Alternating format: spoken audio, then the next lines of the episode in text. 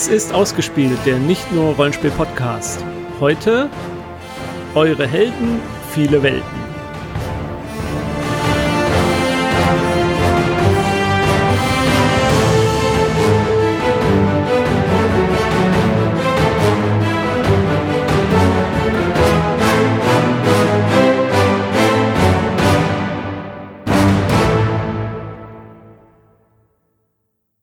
Und hier sind wir wieder mit einer weiteren Aufnahme in unserer Reihe Eure Helden, viele Welten. Und heute habe ich den Philipp zu Gast. Hallo Philipp. Hallo Jens. Philipp, ich kenne dich als äh, langjährigen treuen Hörer, der sich auch immer wieder mal dankenswerterweise meldet mit einer kleinen Kommentar oder so. Aber mehr weiß ich bisher noch nicht über dich. Ja, äh, viel mehr gibt's auch zumindest in Bezug auf diesen Podcast nicht zu wissen. Also ich höre ausgespielt seit irgendeiner Vorspielfolge. Ich habe damals nach einem Podcast gegoogelt, der die Spielemesse bearbeitet und seitdem bin ich dabei. Ja, Rollenspieler bin ich seit ich zwölf bin und ja, viel mehr gibt's zumindest in Bezug auf den Podcast nicht über mich zu wissen. Du musst es nicht ganz genau sagen, aber wenn du sagst seit zwölf, wie lange ungefähr spielst du dann jetzt schon? Äh, ich habe vorhin festgestellt, dass das jetzt ungefähr 18 Jahre sind. Also mein Rollenspiel-Hobby darf jetzt mittlerweile Schnaps trinken. Ja, cool. Äh, dann kann man dich schon wirklich als, ähm, ja, als erfahrenen Rollenspieler äh, bezeichnen, denke ich mal. Ähm, welche Systeme hast du denn so gespielt? Hauptsächlich? Ganz lange ausschließlich DSA. Das war, damit habe ich angefangen und bin lange nur dabei geblieben. Habe dann angefangen, kleinere Systeme so nebenbei zum Ausprobieren zu spielen. Das war irgendwann mal zuerst Ratten. Bin dann mit meiner Gruppe auf Splittermond umgestiegen. Ähm, und mittlerweile spiele ich eigentlich alles, was mir so in die Finger kommt. Also ich spiele mittlerweile auch in einem Rollenspielverein und da im Trimesterwechsel immer was gratis angeboten wird. Also ich habe mittlerweile echt einiges gespielt. Äh, und was spielst du aktuell jetzt so?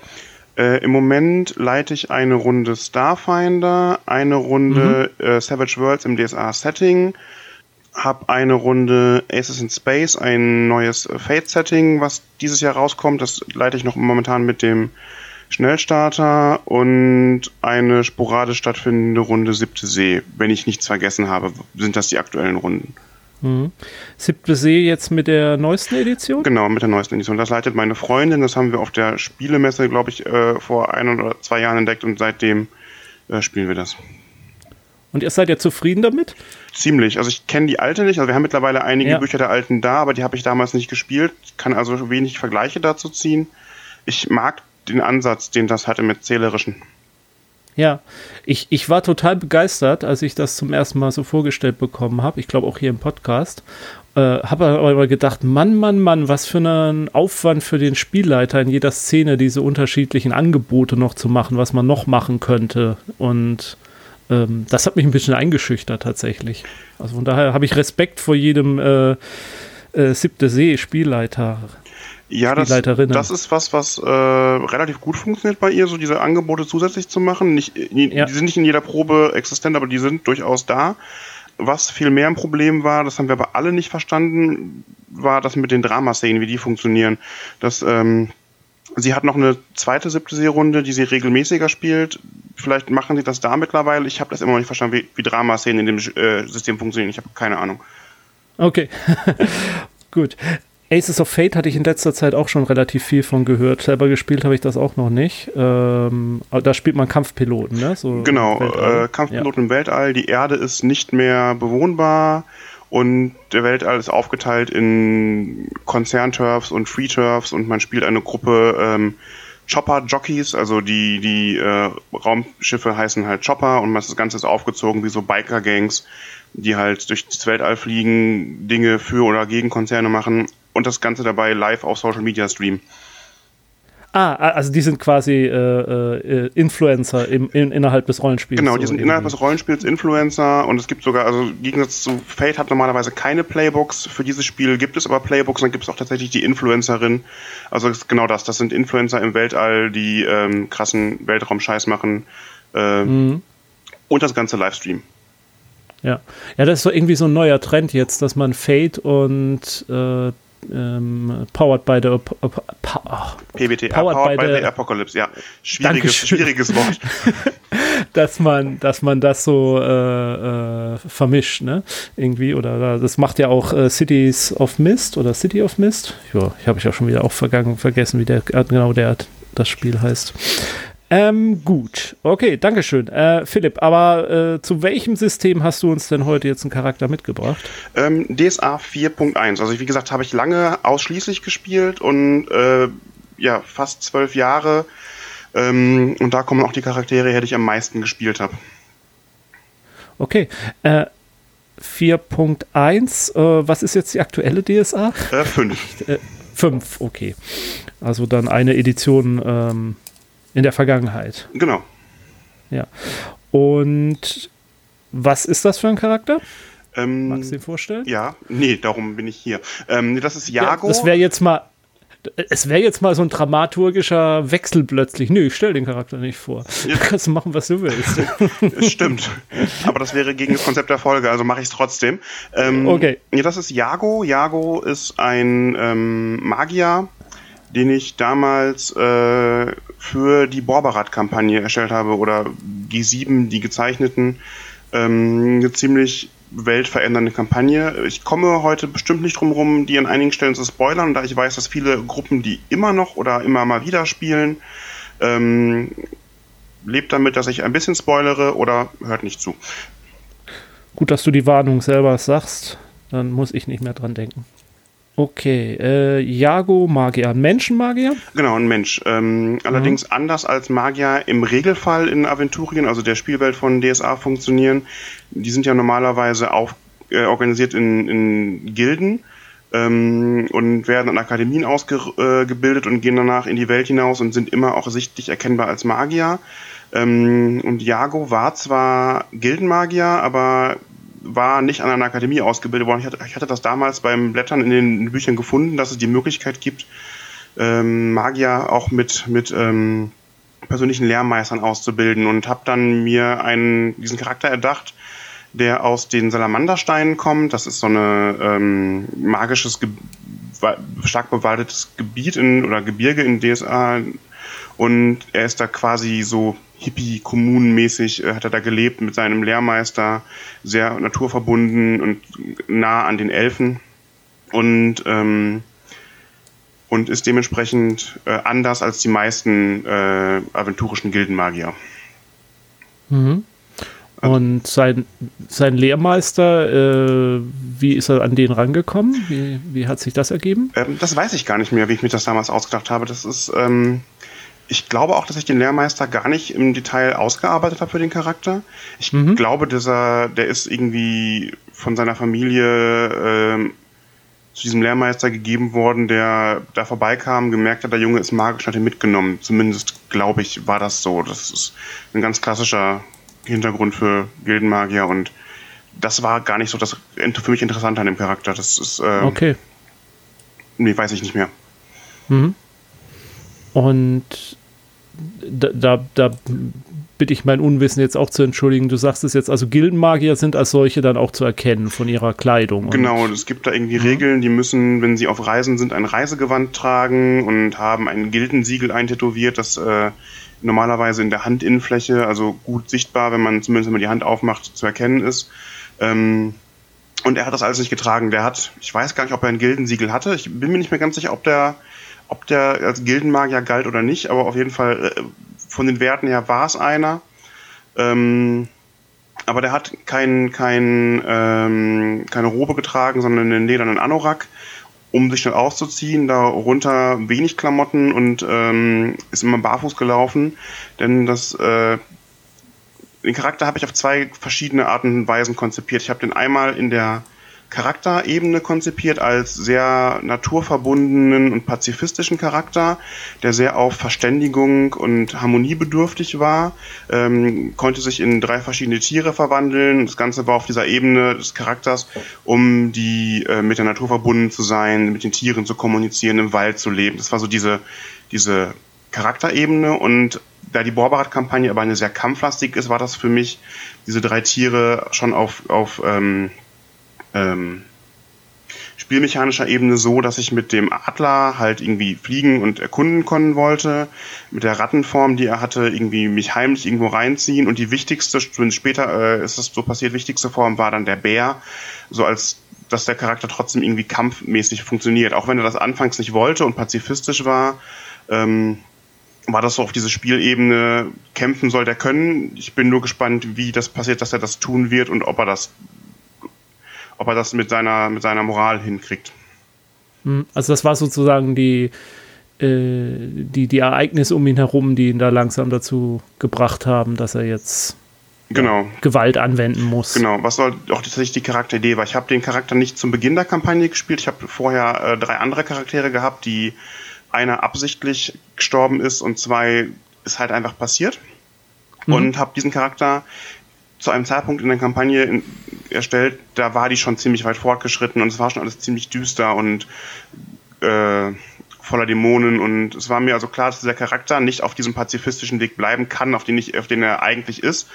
Aber das war das für mich Interessante, diesen Charakter zu erstellen, halt diesen eigentlich nicht kämpferischen Charakter in diese kämpferische Kampagne zu setzen und zu gucken, ob das funktioniert, ob ich da Spaß dran habe, diese Charakterwandlung zu machen und äh, das Ganze auszuspielen.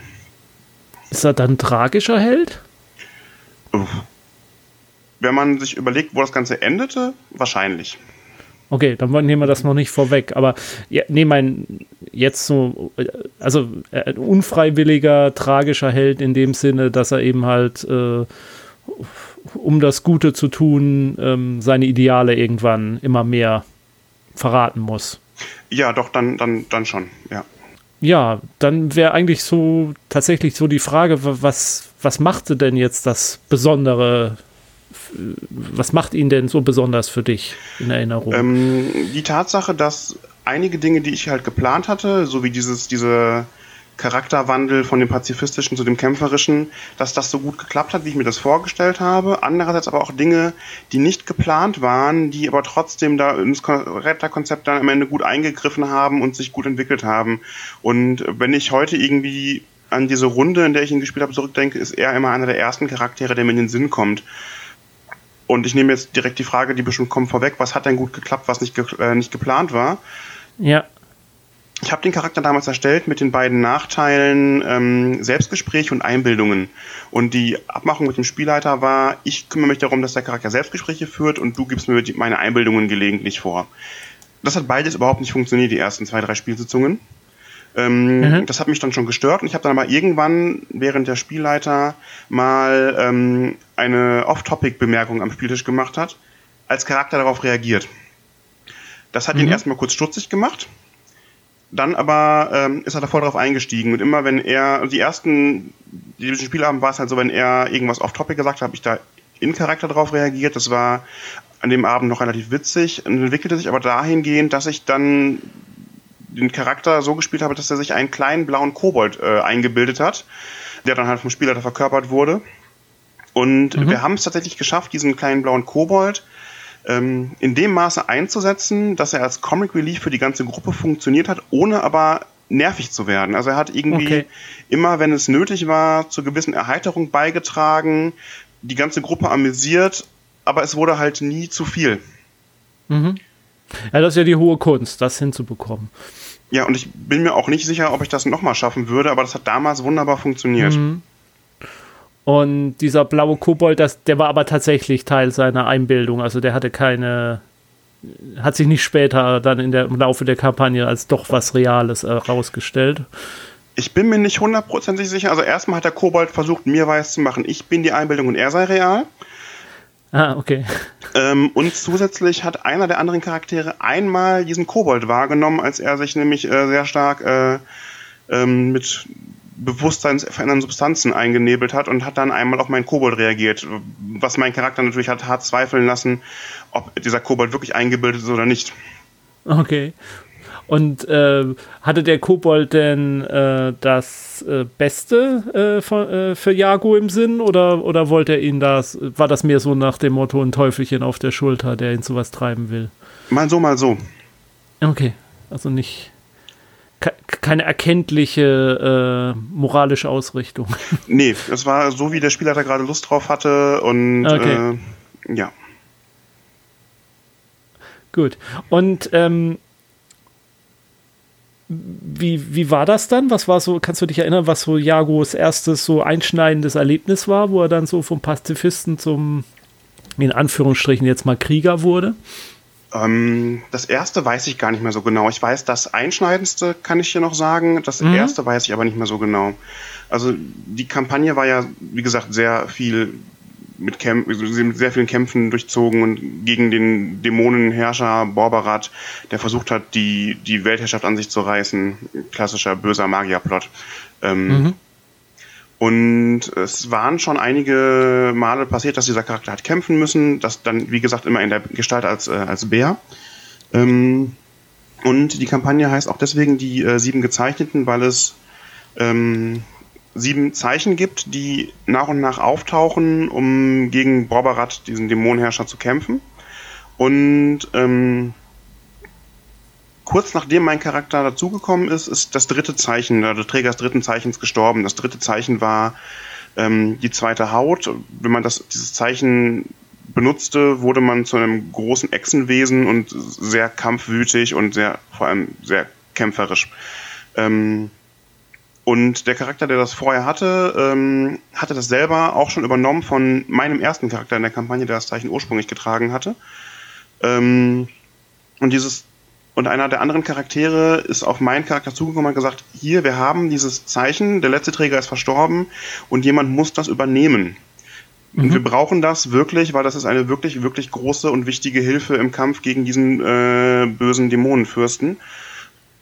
Ja, und mein Charakter hat da sehr lange drüber nachgedacht ähm, und ich tatsächlich auch als Spieler, ob ich dieses Zeichen denn als Spieler wieder übernehmen möchte und als Charakter halt überhaupt dieses äh, Charakter äh, überhaupt. Ja, ich habe mich dann dafür, dazu entschieden, dieses Zeichen tatsächlich anzunehmen. Ja, das Ganze vor einer großen sehr, sehr wichtigen Schlacht in dieser Kampagne und das war der Moment, wo dieser Charakter spätestens äh, dem Pazifismus für das größere Wohl den Rücken gekehrt hat, um halt äh, für den Frieden auf der Welt halt kämpfen zu müssen. Ähm, mhm. Ja. Ich habe mich tatsächlich erst am Spielabend selber, ich hab, wir haben irgendwie, diese Bitte wurde an mich herangetragen von diesem anderen Charakter und dann haben wir den Spielabend beendet und dann haben wir, glaube ich, zwei, drei Wochen lang nicht gespielt und ich habe wirklich diese Zeit als Spieler auch darüber nachgedacht, will ich und will ich nicht und habe mich erst an diesem Spielabend am Beginn tatsächlich erst bewusst dazu entschieden, das zu tun und das äh, halt dieses Zeichen nochmal anzunehmen. Okay. Und das, äh, ich glaube, ich habe es nicht ganz verstanden. Dieses Zeichen anzunehmen ist dann sozusagen schon so eine Art Korruption des äh, Charakters dann? Ähm, in diesem Ze Fall dieses Zeichens schon. Also mhm. erstmal musste ich tatsächlich das Herz des Vorgängers äh, verspeisen, um dieses Zeichen anzunehmen, was das schon mal an sich ähm, eine großer, ja. große Überwindung ist, das zu tun. Ähm, und ähm, zweitens wurde, wurden die Träger des, dieses Zeichens auch außerhalb der Nutzung immer mehr zu einer Echse und gefühlskälter und ähm, also es war schon eine große Veränderung für den Charakter. Ja, und auch ein Opfer, das dann zu bringen, das zu tun, sozusagen. Ja, genau. Hm. Hat er das irgendwann bedauert getan zu haben? Oder hat die Handlung ihm recht gegeben, dass es richtig war, das zu tun? Nee, die Handlung hat ihm recht gegeben, dass es richtig war, das zu tun. Okay. Ähm, das, äh, das äh, nochmal ganz äh, Ticken zurückgedreht zu dem, was du vorgesagt hast. Du hattest ja vorher in der quasi andere Charaktere gespielt in der Kampagne, mhm. dann den äh, Iago. Wie, wie ist er denn so zu der Gruppe überhaupt dazugekommen? Auch das weiß ich gar nicht mehr so genau. Also ich, mhm. ähm, er wurde der Gruppe irgendwann von einem Vorgesetzten dahingesetzt, als ja, der begleitet euch jetzt. Ich hatte mir damals auch einen Grund überlegt, warum ich mich dazu begeben hat. Ich glaube, ich wurde ausgesandt von ähm, anderen Leuten aus diesem, diesem Kreis, wo ich äh, ausgebildet wurde, ähm, um zu gucken, was da los sei oder also ich weiß es nicht mehr so genau. Also es ist so, ähm, für die andere Gruppe war es hier, der gehört jetzt dazu, nehmt ihr mal mit. Und für mich, ja, ja, für mich, ja. ich weiß es nicht mehr so genau. Und wie war die Gruppe so? Hatte er da so besondere ähm, Kameraden, Kameradinnen in der Gruppe? Gab es da besondere Beziehungen? Äh, ja, einige. Also es gab ähm, einmal einen, äh, den Gerrick, das war ein ähm, ursprünglich ein Gaukler, der sich aber mit der Zeit zum Kämpfer gemausert hat. Der, die beiden sind enge Kampfgefährten geworden. Also Gerik war auch derjenige, der an meinen Charakter an Jago rangetreten ist, mit der Bitte, dieses dritte Zeichen zu übernehmen. Aha. Und die beiden haben dann sehr häufig sehr nah aneinander gekämpft. Es gab eine Schlacht, da ist, ähm, oder mehrere Schlachten sogar, da ist Gerik äh, auf Jago, der als Bär äh, oder Echsenbär oder wie wir es dann irgendwann genannt haben, Bechse, äh, ist, in die, ist in die Schlacht geritten. Also auf meinem Rücken äh, stehend und dann irgendwann abgesprungen in die Gegnerreihen rein. Und das ist mindestens einmal passiert. Wir haben irgendwann eine Rüstung für diesen Bären erschaffen, so dass Gerik da gut drauf stehen konnte. Also die beiden hatten ähm, dahingehend eine enge Verbindung. Abgefahren. Ja, sehr. Travin, ein Jäger in der Gruppe, der ähm, Träger des ersten Zeichens war und damit eigentlich sehr auf Harmonie bedürftig, ähm, war von der eigentlichen Intention von Jago ihm der ähm, Charakter am verwandtesten. Ja. Weil ähm, das Harmonie so im Vordergrund stand. Und dann gab es ähm, für mich als vielleicht wichtigsten anderen Charakter in der Gruppe Rashid, einen anderen Magier, der aber von seiner Art, wie Magie funktionierte und überhaupt der Umgang mit allem der krasse Gegensatz war. Während Jago halt der totale Harmoniecharakter und selbst mit Goblins erst diskutieren möchte, bevor er im Zweifel dann halt leider draufhauen, draufhauen muss, wenn die Goblins weiter Blödsinn machen, ähm, war Rashid halt total, ich möchte Magie nutzen, um mir, um mir Dinge zu unterwerfen. Und der hatte sogar tatsächlich das geheime Ziel, nachdem Borberat gestürzt sei, diesen Thron vielleicht selbst zu übernehmen. Und diese beiden Charaktere haben viele Dispute geführt, wie man Dinge angehen soll und oder Magie funktioniert und mhm, also mhm. wir haben der andere Spieler und ich wir haben diese auch diese Diskussion sehr ausführlich auch im, am Spieltisch geführt und mhm. das hat sehr viel Spaß gemacht untereinander in Charakter ähm, diese Streitgespräche zu führen ich erinnere mich an mhm. eine Szene da hat Rashid einem Druiden seinen auf seinem Steinkreis seinen Kreisstein geklaut ähm, und etwas, was halt für Druiden total heilig und wertvoll ist. Und das habe ich rausbekommen und habe ihn nach langer Diskussion davon überzeugen können, diesen, diesen Stein zurückzubringen. Und dafür haben wir aber allesamt, das komplette Gruppe von diesem Druiden, ein, ein ewig langes Verbot seines Waldgebietes bekommen.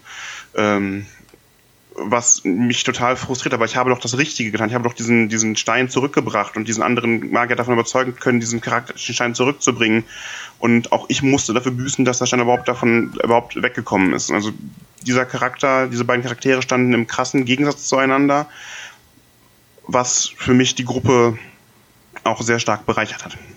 Diese, diese Innergruppenkonflikte bzw. Konflikte, also äh, quasi philosophische Streitgespräche schon über die äh, Natur der Magie und wie man sie einzusetzen hat.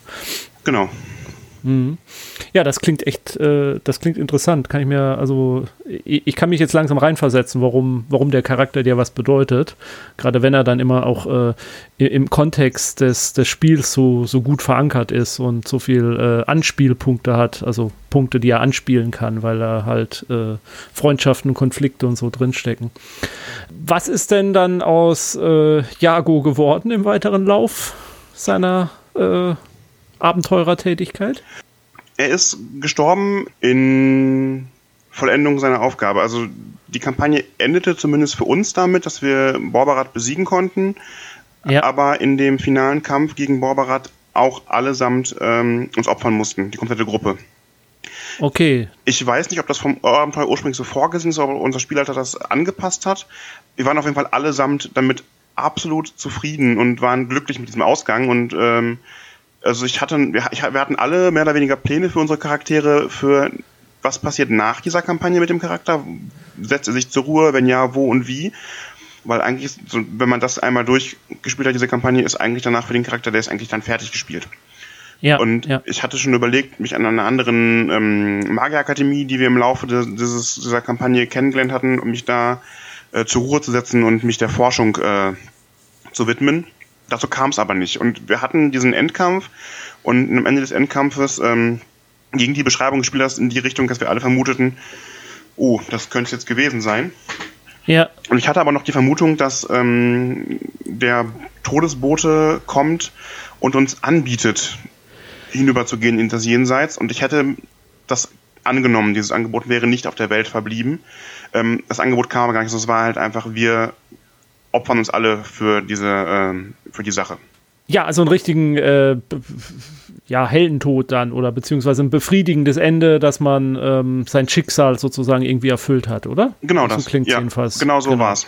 Also ich bin ja. da sehr zufrieden aus dieser Szene am Ende rausgegangen oder zum Abenteuer und es war doch für alle, wenn ich das richtig im Kopf habe, für alle Spieler an dem Tisch war das so das richtige Ende für die Charaktere. Ja, ja, nö, so, so, so klingt das auch, ja.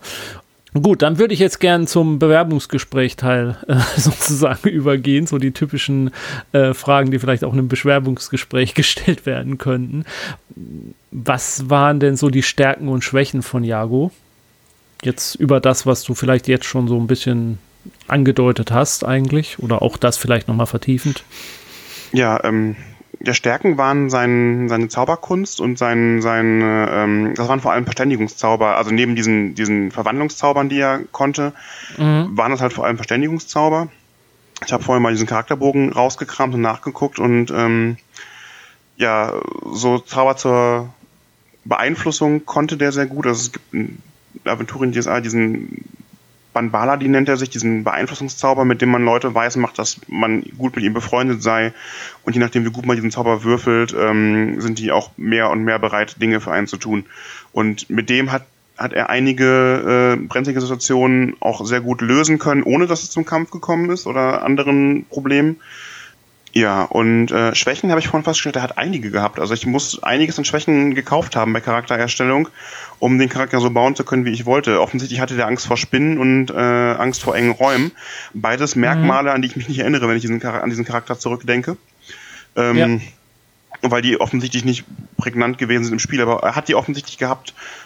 Er war sehr weltfremd. Also da er halt in diesem, diesem diesem, ich sag mal, Hippie-Kreis aufgewachsen oder ausgebildet wurde und gelebt hat, ähm, ja. hatte der sehr wenig Verständnis für Hierarchien, was tatsächlich zu einigen Konflikten geführt hat äh, mit der Obrigkeit. Was eine weltumspannende Kampagne gespielt wird, ist natürlich irgendwie die Herrschenden, denen ist nicht daran gelegen, dass da dieser Dämonenkaiser kommt und äh, ihnen die Krone wegnimmt.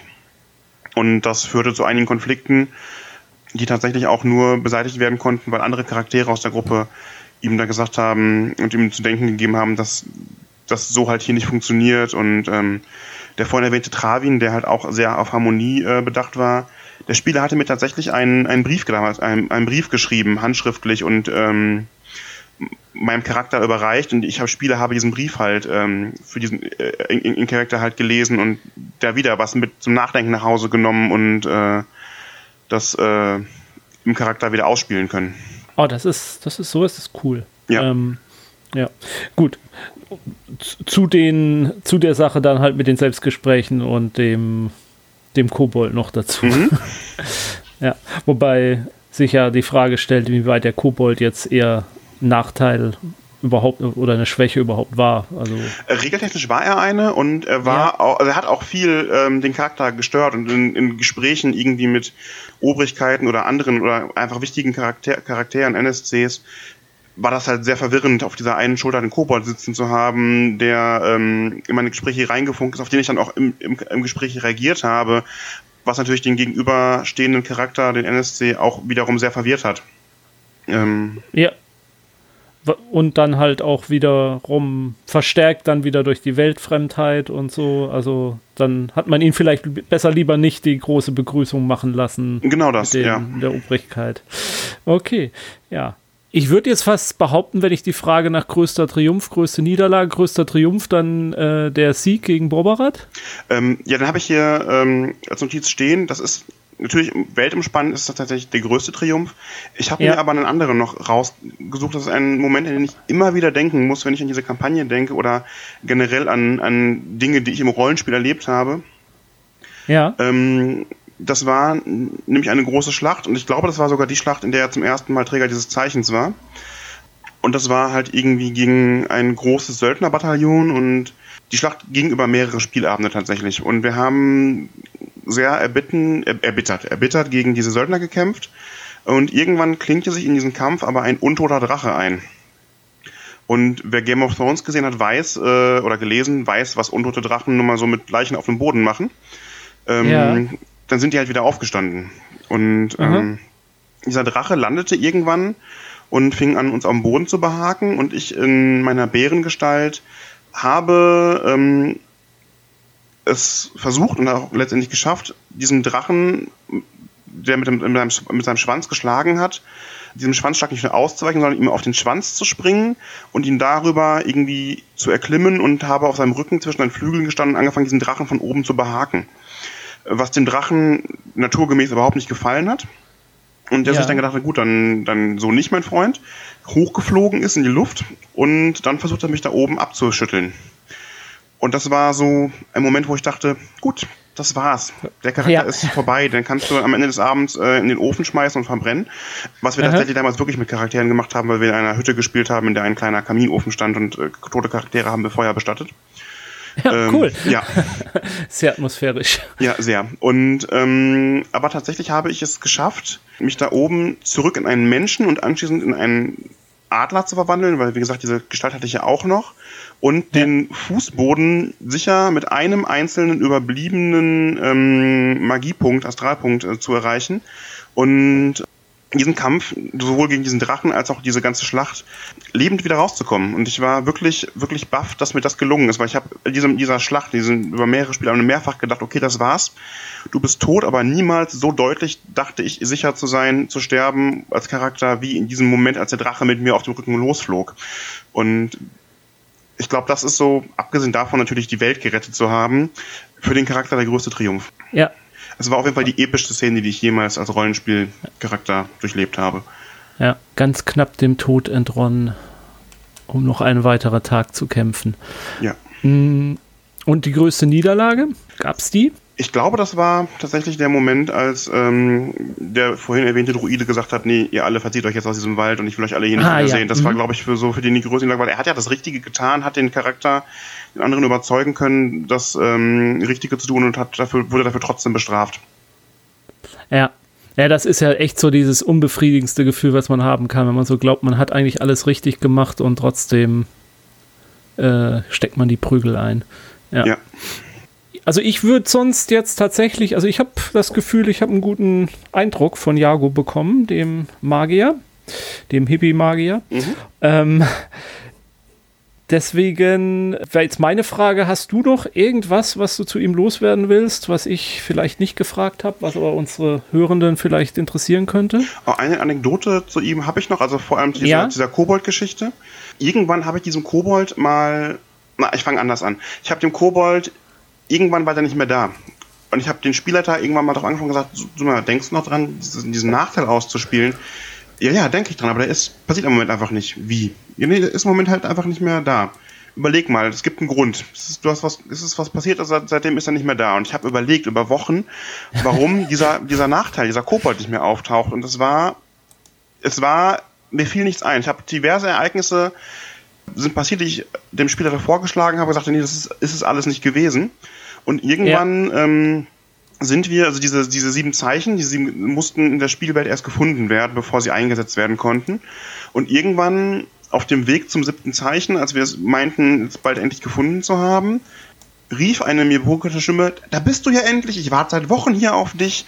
Ich muss dem Kobold wohl mal irgendwann in einem Streitgespräch mit ihm gesagt haben, geh und warte beim siebten Zeichen auf mich. ähm, Und der Spielleiter hat sich, hat sich gedacht, ja, witzig, macht der.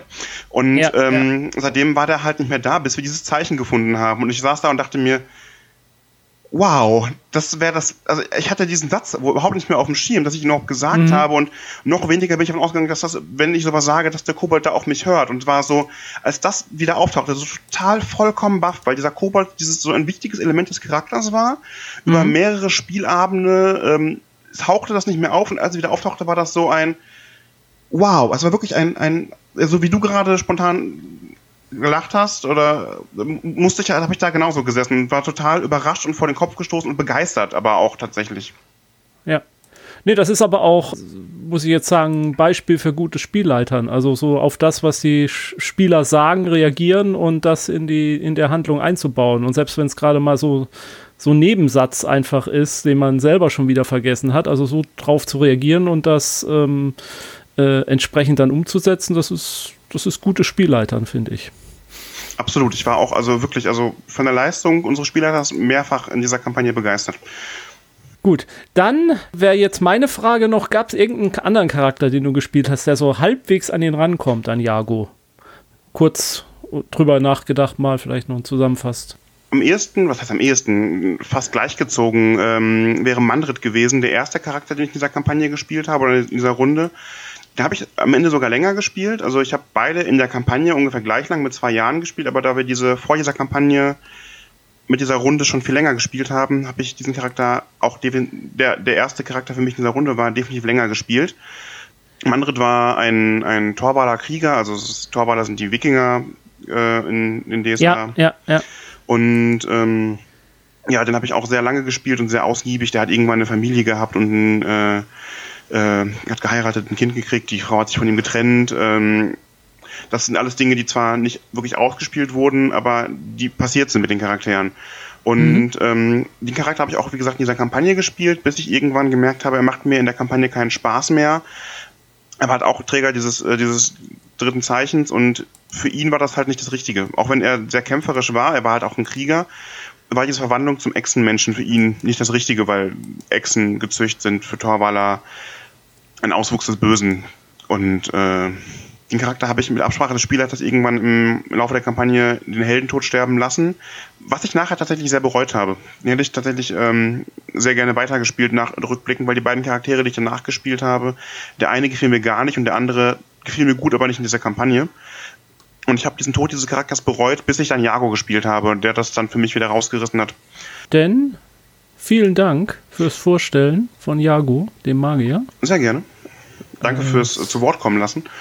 Ja, gerne. Also das hat sich sehr interessant angehört und man hat auch jetzt, so wie du es erzählt hast, auch gemerkt oder das kam ganz deutlich rüber, warum der Charakter dir so nahe lag und, und dass das auch eine besondere Kampagne war, die ihr da gespielt habt.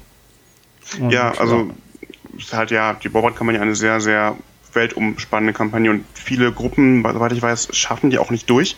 Was jetzt nicht, ja. ich will mich damit auch nicht auf den Podest heben, weil wir es geschafft haben, aber ähm, ich bin schon stolz drauf, ich bin schon stolz drauf, dass wir, dass wir ja. die Kampagne durchgespielt haben, weil da haben wir, ich habe heute noch mal mit dem Spielleiter geschrieben, wir haben da in dieser Kampagne ungefähr vier Jahre gespielt, meint er. Mhm. Und das kommt, müsste auch hinkommen. Und als die durch war, war auch für mich irgendwie dann erstmal verschnaufen und andere Dinge spielen, die vielleicht nicht so weltumspannend sind und finster und aber das hat doch, es war ein sehr befriedigendes äh, Erlebnis, das durchzuspielen. Ja.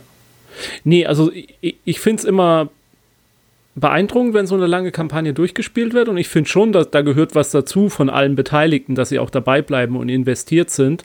Aber auf der anderen Seite so viel Investition und Begeisterung, wie man auch haben kann, manchmal kommt halt das reale Leben dazwischen und, und man schafft es dann halt deswegen auch nicht. Da können die da können alle noch mit bei bester Absicht dabei sein und, und engagiert sein, wie sie wollen. Manchmal kommt irgendwas dazwischen.